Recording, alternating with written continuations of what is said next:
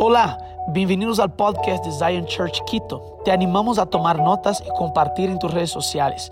Lo que Dios te habla puede ser de bendición para alguien más.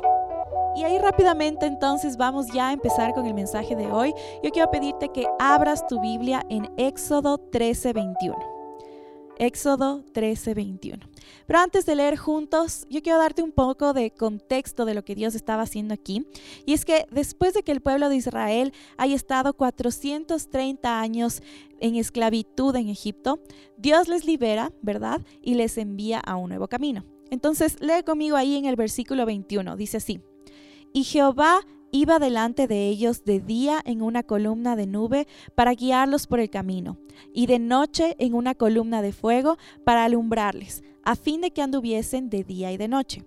Nunca se apartó de delante del pueblo la columna de día, de nube de día, ni de noche la columna de fuego. Mira, aquí vemos una muestra gigante del amor y de la bondad de Dios. Él no solo sacó al pueblo de Israel de la esclavitud, sino que también los acompañó y cuidó en el proceso de caminar por una tierra desconocida. Ahora, mira esto. Dios saca al pueblo de Israel de Egipto, pero ellos no entendieron lo que Dios estaba haciendo. Ellos no entendieron la alegría de caminar con Él aún en el desierto. Y esto les lleva a despreciar su proceso y como resultado el pueblo de Israel aparta los ojos del Señor. Ellos comenzaron a enfocarse en lo difícil ellos comenzaron a quejarse y dejaron que sus emociones les gobiernen. Desobedecieron las instrucciones de Dios y no pudieron entrar a la tierra prometida. Sabes, muchas veces yo me pregunto, ¿cuántos de nosotros nos hemos perdido de las promesas de Dios porque no nos enfocamos en Él? ¿Cuántos de nosotros hemos perdido la alegría de nuestro camino con Dios? Y quizá hoy tú me estás viendo y, tú me dices, ese soy yo. Yo he perdido la alegría de caminar con Dios. Y por eso hoy el título de mi mensaje, anota ahí, es Alegría en nuestro caminar. El año pasado nosotros vivimos una experiencia de pandemia que todavía estamos viviendo, ¿verdad? Y comenzaron a haber muchas situaciones a mi alrededor y yo podía ver situaciones eh, de mi familia, de mis amigos e incluso de la iglesia. Y yo comencé a sentir que yo estaba cargando mucha desesperanza. No sé si tú te identificas conmigo, pero yo comencé a sentir esa desesperanza, ese ambiente de tristeza, de pesadez. Y yo comencé a decir, Señor, ¿Cómo puedo sentir tu presencia en medio de todo esto? Y algo que Dios me dijo que fue muy marcante para mi corazón es, me dijo, María Ángel, yo quiero que te alegres en el proceso. María Ángel, yo quiero que todo lo que está pasando a tu alrededor no quite tu mirada de mí, no desenfoque tu mirada. Y quizá tú hoy me estás viendo y dices, pero ¿cómo no desenfocar mi mirada en medio de tanto dolor, de tanta tristeza? Pero hoy yo quiero decirte algo, es posible caminar en medio de una crisis en alegría, porque Él está con nosotros. Mira, para ser guiados por Dios no podemos depender de lo que sentimos. No podemos depender de nuestras circunstancias. No podemos depender de nuestras opiniones. No podemos depender de absolutamente nada. Porque si no, nos perderemos así como el pueblo de Israel. Ahora, yo quiero tenerte aquí buenas noticias, porque quizás tú dices, bueno, yo en este año sí me desenfoqué, sí quité mi mirada del Señor Dios, pero aquí hay buenas noticias para ti, porque aun cuando hayamos perdido el camino, podemos regresar nuestra mirada y enfocarnos en el Señor. Dios es tan bueno que aun cuando nosotros nos desenfoquemos, aun cuando nosotros eh, le ignoremos, ignoremos el proceso en el que estamos, Él es bueno y Él sigue poniendo su presencia en nosotros. Y me encanta saber que a pesar de que el pueblo de Israel cometió un error, de no enfocarse más en lo que Dios estaba haciendo y de desobedecerle al Señor, Dios nunca les abandonó. ¿No te encanta saber eso? A mí me encanta saber esta bondad del Señor, que su presencia estuvo con ellos durante 40 años en el desierto. Y aún en ese tiempo difícil, aún en la crisis, aún en la escasez, Él no se apartó de ellos. Y ellos vieron la nube de Dios y experimentaron su mover en su vida. Ahora, piensa conmigo en algo. Sobrevivir 40 años en un desierto es imposible para nosotros. Pero ellos estaban bajo la nube de Dios, que representaba su protección. Y no solo sobrevivieron a esos 40 años de desierto, sino que experimentaron cosas sobrenaturales. En la Biblia dice que durante esos 40 años no se les gastó la ropa ni se les hincharon los pies. Esto está en Deuteronomio 8:4. Y quizás tú te preguntas al igual que yo, ¿cuál marca de ropa y de zapatos ellos estaban utilizando para que no se desgasten 40 años? Yo quiero saber cuál es esa marca de ropa, ¿verdad? Porque súper buena calidad. Pero mira, no se trataba de la calidad de sus vestiduras. No se trataba de la marca, sino que se trató de que ellos estaban bajo la presencia de Dios y ahí ellos vivían y experimentaban lo sobrenatural y eran guiados por Él. Dios es un Dios de lo imposible. Todo lo que para nosotros es imposible, para Él es totalmente posible. ¿Y sabes qué es lo más lindo? Es que el mismo Dios que se movió de forma sobrenatural con el pueblo de Israel durante ese tiempo, es el mismo Dios que eh, hoy está aquí con nosotros. Y quizá eh, tú me puedes decir, bueno, pero es el mismo Dios, pero ¿por qué yo ya no siento ese mover? porque yo he perdido la alegría de caminar con Él. Y yo quiero decirte algo, Él es el mismo Dios, pero muchas veces nosotros nos cansamos de caminar con Él. Así como el pueblo de Israel, nos desenfocamos, nos dejamos llevar por las situaciones actuales y comenzamos a caminar con desánimo. Comenzamos a caminar con cansancio. Comenzamos a caminar llenos de preocupaciones, de frustraciones, de miedos. Y quizá tú me puedes decir, pero María Ángel, ¿cómo no caminar lleno de frustraciones, lleno de miedos? ¿No ves todo lo que pasa a, mi alrededor? ¿No ves cómo hay tanta enfermedad? ¿No ves cómo hay falta de recursos? ¿Cómo no me puedo deprimir si todo lo que veo a mi alrededor es tristeza? ¿Cómo no me puedo frustrar porque mis sueños en este último año no han avanzado? ¿Cómo no sentirme encerrado? Pero yo quiero decirte algo, todo eso es real, pero Dios no ha cambiado. Y si estamos con Él, piensa aquí conmigo, si tú y yo estamos con Él, podemos caminar con alegría. Pon aquí en el chat conmigo, pon, si yo estoy con el Señor, puedo caminar con alegría. Entonces hoy yo quiero compartirte rápidamente, este no es un mensaje, un mensaje largo, quiero compartir rápidamente contigo tres pasos prácticos para que vivas tu caminar con Dios alegremente. ¿Ok? Entonces, tres pasos prácticos para vivir con Dios alegremente, nuestro caminar con Dios alegremente. El primer paso es espera por la dirección de Dios espera por la dirección de Dios. Todas las promesas de Dios requieren un proceso y nosotros debemos entender los tiempos, confiar, perseverar y creer en lo que Él nos ha prometido. Mira, el, pueblo de Israel se estaba moviendo bajo la dirección de Dios representada por la nube y por la columna de fuego. A donde ellos se movían, la a donde la, la nube y la columna de fuego se movían, ellos se movían, ¿verdad? Pero ahora el pueblo comenzó a reconocer que Dios les estaba dirigiendo. Dios les estaba enseñando que dependieran de su dirección. Entonces, muchas veces nosotros no queremos depender de la dirección de Dios. Estamos en nuestro día a día y decimos, no, yo ya tengo todos mis planes, yo ya tengo todo cómo va a funcionar. ¿Alguien se identifica con esto? Yo ya tengo todo en mi agenda, todos mis planes y no damos espacio a Dios para que Él guíe nuestro camino. Entonces, siempre cuando dependemos de la dirección de Dios, vemos bendición en nuestras vidas, porque no se trata de nuestros planes, no se trata de nuestros sueños, se trata de lo que Él nos ha prometido y lo que Él tiene para nosotros. ¿Qué pasa cuando seguimos su dirección? Cuando seguimos su dirección, no estamos ansiosos porque Él tiene el tiempo correcto para todas las cosas.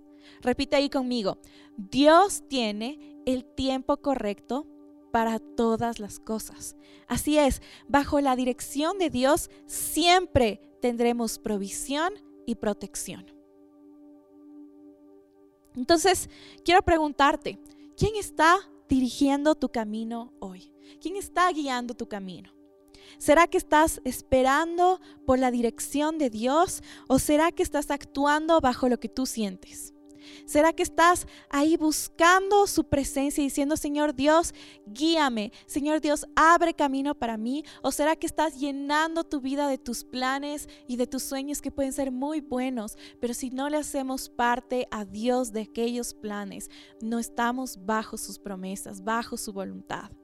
Entonces, recuerda que como hijos e hijas de Dios, nosotros no nos movemos por oportunidades ni por necesidades. Tú y yo como como hijos de Dios nos movemos por propósito. Entonces no nos vendemos a las oportunidades, no nos vendemos ni nos quebramos por una necesidad, sino que nos posicionamos en la voluntad de nuestro Padre y queremos cumplir el propósito. Nos movemos por propósito. Así que yo quiero animarte a que busques dirección de Dios para tu vida, a que seas intencional de obedecer las instrucciones que Dios te ha dado. Amén. Entonces, punto número uno es espera por la dirección de Dios. Punto número dos, anota ahí, sé grato por el camino. Voy a repetir, sé grato por el camino. Cuando estás bajo la guía de Dios, es necesario que vivas una vida de gratitud. En el camino en el proceso es necesaria la gratitud. Más adelante de la historia vemos que el pueblo se comienza a quejar del maná que Dios les, les estaba dando. Entonces se comenzaron a quejar del alimento que recibían y no vieron que no les estaba faltando nada. No vieron que tenían lo suficiente para ese tiempo. Muchas veces nosotros vemos lo que Dios nos está dando, vemos lo que Dios ha puesto en nuestra mano y comenzamos a despreciarlo. Ay Dios, otra vez lo mismo. Dios, otra vez el mismo alimento. Dios, esto es tan poco. Cuánto quisiera lo que tiene mi amigo, cuánto quisiera lo que tiene mi vecino. Y despreciamos lo que Dios ha puesto en nuestras manos y no reconocemos que Él ha sido fiel y bueno con nosotros. ¿Y sabes por qué no lo reconocemos? Porque siempre estamos con una necesidad de querer más. Mira, antes del tiempo de abundancia, anota esto, antes del tiempo de abundancia es necesario pasar por el proceso de ser gratos con lo que tenemos ahora. Si tú no logras ser agradecido por lo que Dios te ha dado, nunca vas a experimentar su abundancia. Entonces, lo que Dios nos ha dado es importante y debemos aprender a maravillarnos con su bondad. Yo me pregunto muchas veces, ¿cuándo fue que dejamos de asombrarnos por la provisión de Dios? ¿Cuándo fue que dejamos de agradecer por un nuevo día? Quizá nos hemos convertido en esos cristianos ingratos y mimados, cristianos que se olvidaron que Dios los rescató de la muerte y de la esclavitud. Antes de Cristo, tú y yo no teníamos una opción. Nuestra opción era la muerte y la esclavitud. Pero gracias a Cristo tenemos una opción de una vida en abundancia. Y muchas veces olvidamos de, de dónde Dios nos rescató, olvidamos de dónde Dios nos sacó y comienza a crecer en nosotros un corazón ingrato y un corazón mimado. Porque vemos lo que el otro quiere, lo que el otro tiene y queremos eso. Y no agradecemos por lo que Dios nos ha dado. Cuando fue que empezamos a pensar que Dios nos debe algo? ¡Hey! Te tengo noticias. El Señor no te debe absolutamente nada. Repite conmigo, el Señor no me debe absolutamente nada. Somos nosotros los que le debemos todo, porque Él nos ha rescatado. Somos nosotros los que debemos caminar felices y alegres, aún en medio del desierto, aún en medio de la incertidumbre. ¿Sabes por qué? Porque es mejor una crisis con Él que un camino fácil sin su presencia. Es mejor una crisis con Él que un camino fácil sin su presencia. El pueblo de Israel se olvidó que el Señor le sacó del Egipto. Se olvidó que hizo grandes milagros en su vida y perdieron su enfoque por falta de gratitud y confianza en el Señor. Que no nos pase lo mismo que no, no, perdamos la alegría por seguirle, que, no, que podamos entender que es posible caminar aún en el desierto con alegría, en gozo, porque Él está con nosotros y ese es nuestro mayor regalo. Que podamos decirle, Señor, gracias por este proceso, porque aún en esto me alegraré. Que podamos ser hijos e hijas que agradecen por su presencia y su provisión. Entonces, el punto número uno es esperar por la dirección de Dios. El punto número dos es ser gratos aún en el camino. Y el punto número tres, anota ahí conmigo y estamos llegando al punto final, es permanece con tus ojos en la promesa. Permanece con tus ojos en la promesa. En números 13 vemos que Moisés envía a dos espías a ver la tierra de Canaán. Entre ellos envía a Josué y Caleb. Ahora, cuando ellos comienzan a ver la tierra, 10 de los 12 espías tenían miedo, menos Josué y Caleb. Lee conmigo más adelante lo que dice en Números 14, 6. Dice así, y Josué, hijo de Nun, y Caleb, hijo de Jefoné, que eran de los que habían reconocido la tierra, rompieron sus vestidos y hablaron a toda la congregación de los hijos de Israel, diciendo, la tierra por donde pasamos para reconocerla, es tierra en gran manera buena. Si Jehová se agradare de nosotros, Él nos llevará a esta tierra y nos la entregará. Tierra que fluye leche y miel. Por tanto, no seáis rebeldes contra Jehová, ni temáis al pueblo de esta tierra, porque nosotros los comeremos como pan. Su amparo se ha apartado de ellos, y con nosotros está Jehová. No los temáis. Entonces toda la multitud habló de apedrearlos. Mira, Josué y Caleb miraron la tierra que fueron a explorar y que Dios le estaba entregando y dijeron, esta tierra es buena. ¿Sabes por qué? Ellos todavía se sorprendían y se maravillaban de la bondad del Señor. En cambio, los otros solo veían gigantes, solo veían problemas, solo veían causas por las cuales no avanzar. Y aún peor, Después de que Josué y Caleb dicen, hey, no, este no es un gigante más grande que Dios, nosotros ya tenemos la victoria. Aún después de eso, el pueblo lo único que hace es querer atacarlos y es querer seguir atrás de ellos, ¿no es cierto? Es querer perseguirlos. Y ellos eran los únicos que veían lo que Dios les estaba mostrando y comenzaron a, a sufrir persecución por los demás.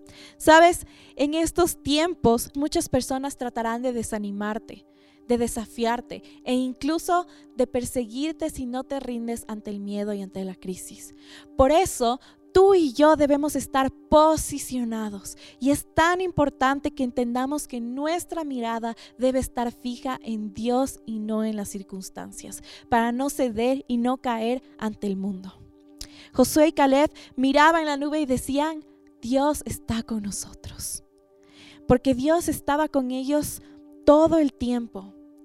Y ellos veían la nube de Dios aún en el desierto. Yo quiero decirte, ¿dónde ves a Dios hoy en tu vida? Porque Él está aquí contigo y conmigo. Pero está en nosotros reconocer su presencia y decir, Señor, aún en medio de todas estas cosas, Señor, aún en medio de esta crisis, yo te veo. Yo sé que tú estás aquí conmigo y que no me has abandonado. Mira, los demás vieron gigantes y se perdieron, pero Josué y Caleb vieron a Dios.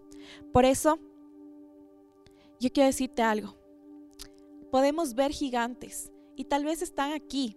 Claro que sí, es una realidad, pero nosotros debemos entender y saber que Dios es bueno, Él está con nosotros y Él nos ha dado una promesa, que es porque ya tenemos victoria gracias a Jesús.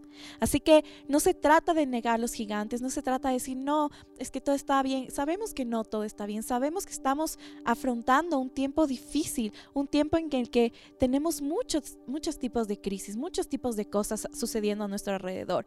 Entonces no se trata de negar estos gigantes que vemos en el camino, sino de entender que con Dios ya tenemos la victoria. Cuando nuestros ojos están puestos en Dios y no se nos olvida lo que Él ya ha hecho por nosotros. Él ya nos ha rescatado, Él ya nos ha sanado, Él ya nos ha librado. Nuestro corazón puede alegrarse y podemos decir, así como dijo David, alaba alma mía al Señor. Alabe todo mi ser su santo nombre. Alaba alma mía al Señor y no te olvides de ninguno de sus beneficios. Y hoy quiero animarte. Nosotros no podemos olvidarnos quién ha sido Dios en nuestra vida y quién es Él aún en estos momentos. No podemos rendirnos ni angustiarnos por lo que sucede. Debemos saber que hay alegría en el camino con Dios. Mientras el 80% del pueblo vio dificultad, el 20% vio una oportunidad. Josué y Caleb entendieron que una dificultad con una promesa de Dios es una oportunidad para experimentar una intervención divina de Dios. Quizá tú dices, yo estoy viviendo dificultades. Bueno, esa dificultad es una oportunidad para que tú veas una intervención divina de Dios. ¿Quién cree eso? Yo hoy creo si tú estás pasando por enfermedad, si estás pasando por cualquier situación, yo quiero decirte, Dios va a usar él no envió la enfermedad, Él no envió el problema, pero Él va a usar esas situaciones para glorificarse y para intervenir en nuestras vidas de una forma divina. Pero debemos entender que nuestro rol y nuestra parte es importante, ese rol de posicionarnos alegremente aún en medio de la crisis, aún en medio del desierto. Y yo siento que hoy Dios nos está haciendo una invitación a ti y a mí. Él está diciendo, hijo, hija amada, aquí estoy. Yo quiero cubrirte con mi presencia. Yo quiero cubrirte con mi amor. Yo siento que hoy Dios está tocando tu corazón y haciendo una invitación. ¿Podrías seguir mi dirección? ¿Quisiera ser guiado por mi presencia nuevamente?